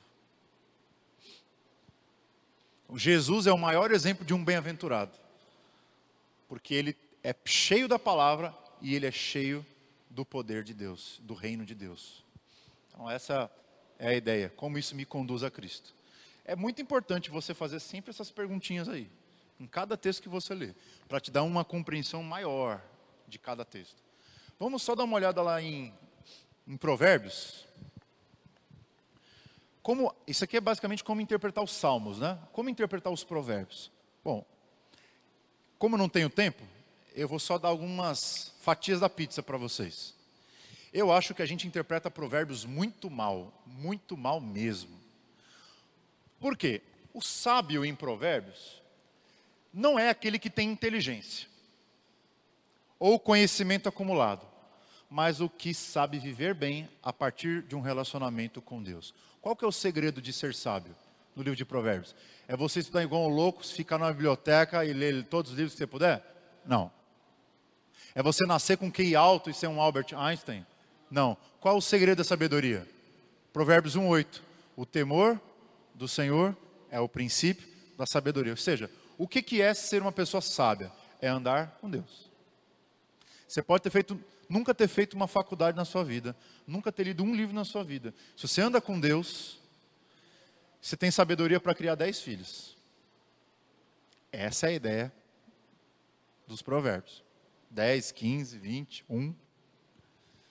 Então, essa é a primeira coisa. O que é sabedoria no livro de Provérbios? Não é inteligência, não é conhecimento. É a habilidade de viver bem. Você conhece gente que é muito inteligente e vive mal? Está cheio, não está? Você conhece gente que é muito, muito, conhece tudo, mas vive batendo a cabeça pelas esquinas da vida? Ora, você conhece gente que não teve escolarização e vive muito bem? Esse é o livro de Provérbios. O que faz a, vida fazer sentido para você não é o quanto de conhecimento você acumulou, nem quanto de inteligência você nasceu, mas a sua capacidade de viver bem a partir de um relacionamento profundo com Deus. É isso. Agora, isso não significa que você vai ser um preguiçoso. Pelo contrário, você vai ser motivado a buscar, buscar e buscar. Agora uma coisa, ó. Aqui já com os equívocos, que equívocos que a gente interpreta. O que encontramos nos provérbios não são. Isso aqui você tem que gravar, escrever, reescrever, tirar foto. Isso aqui você tem que faz uma tatuagem na sua cabeça assim, ó. Não são leis ou promessas. Provérbios não tem leis nem promessas. Ele tem princípios. Os irmãos já estão quebrando tudo ali, aleluia. Provérbios, repete comigo, queridos. Provérbios não contém ou não são leis ou promessas, são princípios. O que, que isso significa? Que quando você vê um provérbio, aquilo não é uma regra para a vida, sempre vai acontecer daquele jeito. É um princípio. Na maioria das vezes, acontece assim. Mas tem vezes que não. O texto fala lá: você preguiçoso vai ter com a formiga, tal, porque todo aquele que trabalha enriquece. É assim? Mas com a maioria. A maioria do pessoal que trabalha, se esforça, é inteligente, sabe investir seu dinheiro, se dá bem, não é? E a maioria do preguiçoso está onde? Se coçando ou reclamando da vida, porque não tem isso, não tem aquilo. Então é um princípio verdadeiro, é um princípio real. Quanto mais você se empenhar no seu trabalho, mais dinheiro você vai ter, ué. não tem como ser errado. Vai, vai ver o exemplo da formiga. Ela trabalha no verão, e quando chega o inverno, tem para abastecer toda a sua casa. Da mesma forma você, você quer ter dinheiro no momento da crise, o que, que você faz? Seja econômico e trabalhe. Qual o exemplo na Bíblia que a gente tem disso? José. Egito passou pela época das vacas gordas. Ninguém achava, o pessoal achava, ih, nós somos ricos, não se preocupa com nada. E aí o José falou: não, não, não, não. Época de vacas gordas, nós vamos juntar os celeiros, tudo aquilo que a gente colher, porque virão sete anos de vacas magras.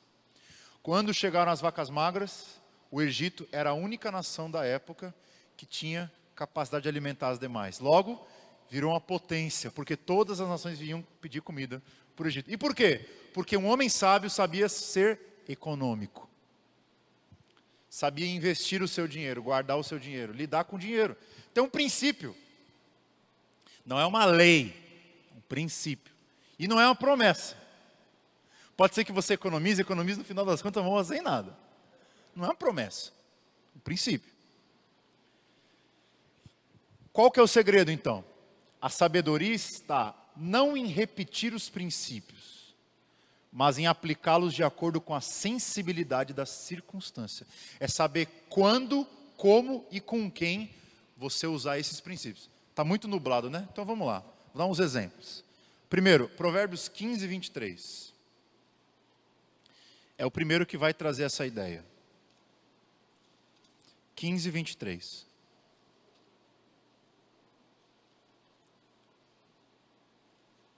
O homem se alegra em dar resposta adequada. E a palavra, vírgula, a seu tempo. Quão boa é. Será que é possível você falar uma verdade no momento errado, em vez de gerar bênção, você gerar maldição? Quem acha que é possível? É possível estar certo na hora errada? Quer ver um exemplo meu? Menino imaturo, falou uma bobagem uma vez. Lembro uma, um velório que teve, me convidaram, tinha 18 anos, velório. Aí tinha começado a estudar a Bíblia, mas era um cabeçudo. E aí a mãe chorando, falei, vou consolar ela. Vou falar um, umas verdades bíblicas para ela. Cheguei para aquela irmã e falei assim: minha irmã, Deus quis que o seu filho morresse, fica tranquila. Aí que ela, ah, Deus não ama meu filho. Começou a chorar mais ainda. Pergunta, estava errado o que eu falei? Não. Não. Deus não quis? Deus leva, Deus tira. Agora, foi na hora certa? Não. Ah, então Deus não quis? Então ele não sabia, foi pego de surpresa. É isso? Te peguei agora, hein? Deus é pego de surpresa por alguma coisa? Quando Adão e Eva comeram o fruto, Deus falou: Ai meu Deus do céu, e agora? O que, que eu faço? Deus não é pego de surpresa, então ele já sabia, e ele que determina tudo o que acontece, não é? Então ele não foi pego de surpresa. Agora, não é para eu falar isso. Lembra de Eclesiastes 3? Tempo de falar, tempo de calar a boca. Qual a melhor coisa que eu poderia ter falado para ela? Meus sentimentos. Gostava muito do seu filho. Dá um abraço. Acabou, vai embora. Fica ali curtindo o luto da moça e só. Não abre a boca. Tem verdades que não podem ser ditas em todas as circunstâncias. Está entendendo o que sabedoria é? Sabedoria não é você saber todas as verdades, é saber colocar as verdades na hora certa. Por exemplo, seu filho tirou uma nota ruim, aí você quer falar umas boas verdades para ele. Calma. Chega no tato. Tenta entender o problema do negócio. Tenta entender a circunstância. E aí você fala. O jeito que você fala, a verdade. Por exemplo, sabe, tem um livro sobre casamento. O cara chegou à conclusão que, sabe qual que é 80% da briga entre os casais? Não é pelo conteúdo das discussões, mas pela forma que as discussões acontecem. Imagina se eu chegasse para minha esposa, 11 horas da noite, daqui a pouco, assim, Oi, meu amor, que saudade que eu tô de você, o dia inteiro fora. Aí você senta com ela e fala, meu amor, conta como foi o seu dia. Ai, meu dia foi assim, foi assim, ai, que maravilha. Aí chega para ela, meu amor, faz uma comidinha para mim. Ai, amor, agora, claro, vai para a cozinha, põe avental. Cena número um. Agora, cena número dois. Chego cansado, eu estou desde as seis da manhã, gente, acordado, trabalhando. Aí, eu chego lá em casa, ô mulher, tem comida nessa casa não? Se quiser fazer comida, você vai fazer você. Não sou sua escrava, não sou sua empregada.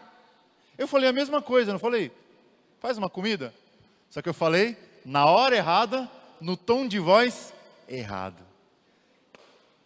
Ou seja, sabedoria não é quem tem a verdade, é quem sabe colocar a verdade na hora certa, do jeito certo. Quer ver só? Provérbios 26, 4 a 5. Esse aqui já veio muito ateu falando comigo. Ah, encontrei uma contradição na Bíblia. Encontrei uma contradição na Bíblia, Persílio. Olha só, verso 4, 26, 4. Diz assim, ó, não respondas ao insensato segundo a sua estultícia, para que não te faça semelhante a ele. Ou seja, um bobão lá falou uma bobagem. Não responda com bobagem. Certo? Agora o 5. Ao insensato, responde segundo a sua estultícia. É, peraí, você está louco? Acabou de me falar que é não para responder segundo a estultícia. Mas no versículo de baixo, o que, que ele diz? Responda segundo a estultícia. E agora? Agora a cobra fuma. Como você interpreta isso, meu irmão? Se você não tiver a noção do paralelismo antitético, você cai do cavalo. O que é o paralelismo antitético? Mesma ideia, oposta. Aqui a questão não é o conteúdo, mas é com quem você fala. Então, por exemplo, se você tem uma pessoa que você está conversando e ela é insensata, é uma tola, uma cabeça quadrada, não adianta você exortar. É perder saliva. Porque a pessoa não está afim de ouvir nada. Ela está ali só para perder o seu tempo. Então, não respondas ao homem estulto, segundo a sua estutice. O cara está falando um monte de groselha, e deixa ele falar, não, fica quietinho. Agora, vem o de baixo. O cara é um tagarela. Solta uma tagarelice para ele e acaba o problema. Depende do cara. Dependendo da pessoa, você dá atenção. Dependendo da outra pessoa, você não dá. Vou dar um exemplo. Eu, como pastor, muita gente vem perguntar as coisas para mim. Pastor, eu tenho uma dúvida. Eu, ó, eu sei que tem pessoas que vêm me perguntar as coisas por curiosidade, porque quer aprender. E tem uns malas que querem perguntar só para me pegar. Lembra de Jesus? Os fariseus, os saduceus? Ele respondia igual para todo mundo? Porque ele era sábio. Então, para cada um, você responde de um jeito. É simples, Motinha. Chega um calça quadrada para mim e fala assim: esse texto aqui está se contradizendo, não sei o que, esse aqui. O cara, vem, o cara não quer ouvir. Não adianta eu explicar para ele, não quer ouvir. Não, não, é verdade, é cheio de contradição mesmo. É, a ideia é rasgar e queimar, né? Aí que ele vai entrar em parafuso. Falei, como assim? Não me explica direito. Aí eu entro. Isso é sabedoria. E aí vem uma pessoa estulta, é tola, fala um monte de bobagem, mas ela tem interesse em aprender. Aí ela se responde. Não, Carol, presta atenção, é assim, ó. ó. Um, dois, três. É assim que se resolve esse problema do texto. Então, para uns você responde, para outros você não responde. Mas se você não lê o texto direito, parece que ele está em contradição. Não, ele muda só o estudo. Tem uns estudos arrogantes que não querem ouvir e outros que falam bobagem, mas querem aprender. Só identifica qual que é e trata um de acordo com a sua sabedoria. Percebeu, gente? Não ajuda? Um outro texto aqui, ó. Provérbios 22, 6. Esse é conhecido demais. Eu já ouvi tanta abobrinha desse texto que, meu Deus do céu. Provérbios 22, 6. Olha só, esse é um dos mais conhecidos, hein? Ensina a criança no caminho que, em que deve andar, e ainda quando for velho, não se desviará dele. Lei, promessa ou princípio? Mas como que a maioria das pessoas interpretam? Como uma promessa. É. Não, educa o seu filho na igreja, nunca mais vai se desviar. Pode ter certeza. Mas sim, eu cresci ouvindo isso. Aí vem a irmã, coitada. Educou o filho na igreja a vida toda. Aí o menino vai e desvia. Aí chega o insensato. É que você não educou direito. Você não educou nos caminhos do Senhor. Por isso que ele se desviou. Foi culpa sua. Não é? Nunca ouviu isso? Um monte de gente fala. E aí o que você faz? Você joga um fardo nos ombros da pessoa que ela não tem. Ela educou, mas, meu, quem é que decide se o cara vai ser salvo ou não? Sou eu? É a minha educação? Não. É o Espírito Santo. Você pode educar o cara na igreja desde o primeiro dia que ele nasceu. Se não for tocado pelo Santo Espírito de Deus, não tem salvação. Então, esse texto de Provérbios 22, 6 não é uma lei e não é uma promessa, é um princípio. Na maior parte dos casos, quando alguém educa o filho desde criança com a palavra do Senhor, quase 100% de chance dele não se desviar. É um princípio geral, não é uma lei e não é uma promessa. Ajuda ou não ajuda? Olha só. Sabe quem usou essa tolice no Antigo Testamento? Os amigos de Jó. A Bíblia diz que Deus amaldiçoa aquele que peca. Aí Jó, coitado, ele teve algum pecado? Não. Deus deixou Satanás pegar ele, ó. Tirou os filhos, tirou a riqueza, tirou a mulher, amaldiçoou ele deu um monte de doença, ele se coçava com um caco de telha. Aí veio os amigos dele, o tal do, não sei se eu coloquei aqui, é o Bildade, o Eliú e os, os amigos lá. Amigo de Jó. Amigo da onça. Em vez de consolar o menino, o que você É, você está assim porque você pecou, velho. Você é uma pica-fumo, cara. É, você acha que você engana Deus? Você acha que você engana nós? Deus não dá bênção para quem é pecador. Ele só abençoa quem é santo. É a lei da causa e efeito. É a lei da, presta atenção, meritocracia. Os amigos de Jó vieram com meritocracia para cima dele. Não, você está recebendo isso porque você é um safado, rapaz. Está cheio de pecado. E ele já falando, não fiz nada. E eles ficam brigando do capítulo 4 até o capítulo 37 não deixa o cara em paz. Eu não fiz nada, Deus está me julgando injustamente. Tá, tá, tá. Eu não fiz nada, cara, não, não sei o que está tá acontecendo. E aí então nós entendemos qual é o princípio. Qual é o princípio? Jó não estava sofrendo em decorrência dos seus pecados. Ele estava sofrendo porque a vida que nós vivemos hoje é uma vida marcada pela queda. E você pode sofrer por um monte de razões, e às vezes sem pecado nenhum. Tem pecados que vêm em decorrência do sofrimento? Sim ou não? Sim. É o caso do, do paralítico lá do tanque de Betesda. O cara estava coxo lá há 38 anos. Aí foi curado, aí voltou lá para o templo, Jesus estava lá, o que, que Jesus falou para ele? Rapaz, você anda na linha, né? Para que você não te aconteça coisa pior. Para que a doença não volte. Ou seja, qual era o problema do menino? Era um pecador safado, fez alguma coisa, veio uma maldição para ele. Tem maldições que vêm por causa do pecado. Adão e Eva, por exemplo, receberam a maldição por causa do pecado. Nós, muitas vezes, fazemos umas besteiras, qual a conclusão? Qual o resultado? Recebemos bomba. Agora, tem coisas que você faz, tem, tem momentos na sua vida que você não comete nenhum pecado e parece que tudo dá errado. Não é verdade? Tem um irmão que se converteu aqui na igreja, na semana que ele se converteu, roubaram o carro dele, a esposa dele queria divórcio e ele foi demitido da empresa. Aí ele chegou para mim, o pastor, é isso que é ser crente? Eu falei, exatamente. É tomar a sua cruz e seguir Jesus. Ele nunca te prometeu nada além disso. Ele te prometeu a vida eterna, não vida de luxo. Ô, pastor, obrigado. É isso que eu precisava ouvir. E aí sabe o que aconteceu? Ele continuou firme, acharam o carro dele, a mulher quis voltar e hoje ele está bem de vida. O que, que é isso? O cara ficou nas mãos do diabo a vida toda. Aí o cara se converte. O que acontece? O diabo vai peneirar o cara, meu. Para ver se ele está ali por Cristo ou pelo, pelos benefícios. Pelas bênçãos ou pelo abençoador. Se é pelo abençoador, pode vir o diabo te tentar, você continua firme. Se é pelas bênçãos, quando você perder, você perde o abençoador. Percebeu, gente? Não pode ser frouxo na hora da aprovação. Veio a porrada, veio a bronca, aguenta. Não fica acusando, é, irmão, tá na prova, hein?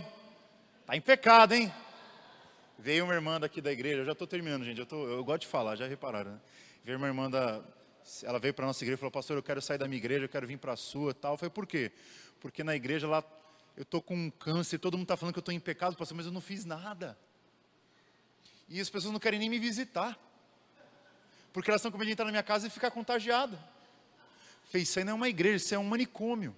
Sai daí, minha filha. Olha só loucura. É a amiga de Jó. Você está sofrendo é porque tem pecado. Tem pecado no meio. Não, meu amigo. Cristo sofreu? Ele tinha pecado? Ele tinha os nossos.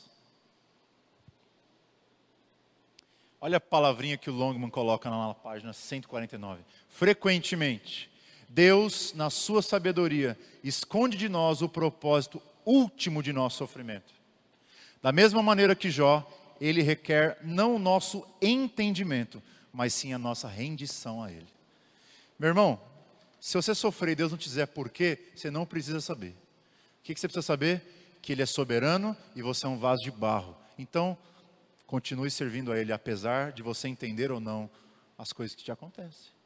Essa é a lição de Jó. Entendeu? Quer que desenha? É isso aí, gente. Vamos ficar de pé? Vamos fazer a nossa oração. O tempo já se alongou bastante, mas. Aí, Persília, agora, segura, faz no particular. Eu vou ficar mais um pouquinho. Vamos ficar em pé? Vamos ficar em pé, vamos. A lição é muito simples, é só resumir isso aqui em duas páginas. E trazer, mandar por e-mail ou trazer aqui em papel. Resume aí tudo o que se aprendeu sobre como interpretar as poesias e como interpretar os livros de sabedoria. Senhor, muito obrigado por essa noite, obrigado por esse tempo que nós passamos juntos, fazendo a coisa mais maravilhosa do mundo, estudando tua palavra lendo, relendo, interpretando os textos e sentindo o coração arder quando o teu espírito nos traz a consciência de tudo. É o meu desejo, leva os meus irmãos em paz, hoje e sempre, dá-nos sabedoria, dá-nos discernimento da palavra para vivermos uma vida boa em Cristo Jesus. Amém.